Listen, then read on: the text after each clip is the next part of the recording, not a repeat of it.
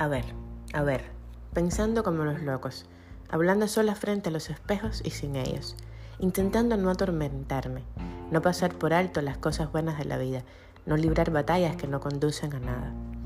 Intentando, intentando vivir y disfrutar el proceso que es la vida, señores.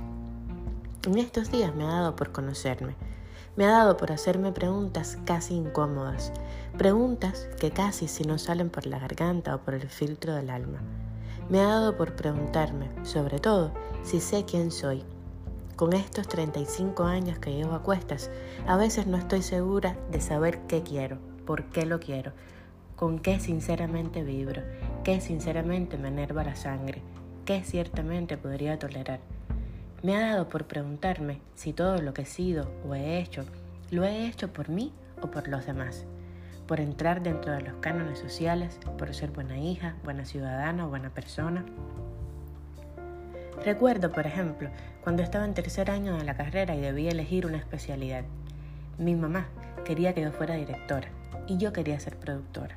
Hubo debate, malas caras, incomprensión, las recuerdo como la primera vez que tomé una decisión contraria a lo que mi familia creía que debía hacer. Más de una vez me he preguntado por qué estudié producción. Más de una vez he cuestionado si no fue solo una forma de llevar la contraria. Más de una vez hubiera querido estudiar dirección. Es un ejemplo, una simple anécdota. Por ahora les recomiendo virarse al revés e investigarse. Así, como un Sherlock Holmes con la lupa. Aléjense del sol. No vaya a ser que quemen los papeles que llevan en el bolsillo. Piénsense, pónganse en duda, cuestionen sus verdades inamovibles. Vayan a la izquierda cuando sientan el impulso de ir a la derecha. Vístanse y salgan a caminar cuando sientan el antojo de acostarse o ver una serie en Netflix. Hablen inglés con la mesera, aunque ella entienda perfectamente el español. Naden si saben nadar. Corran sin querer bajar de peso. Tomen té, aunque sean cafeteros.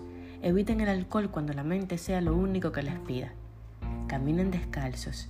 Quédense mirando el cielo con los ojos cerrados. Griten un poco, preferiblemente cuando estén solos en el auto. No queremos terminar en la cárcel. Respondan los mensajes incómodos. Hagan las llamadas que posponen hace siglos. Tengan la conversación partidista con el amigo que le va al otro bando.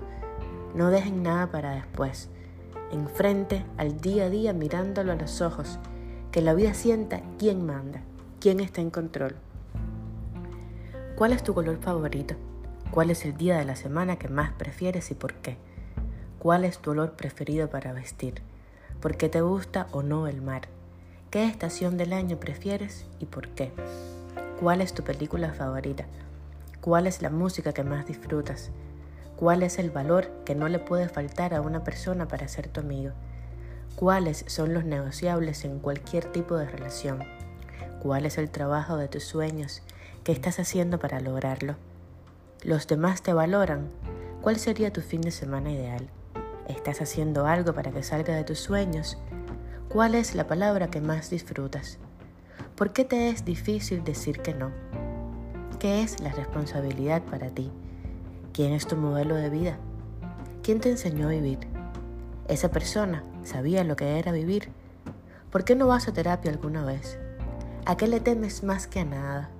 ¿En qué crees ciegamente? ¿Cuáles son las armas que más usas?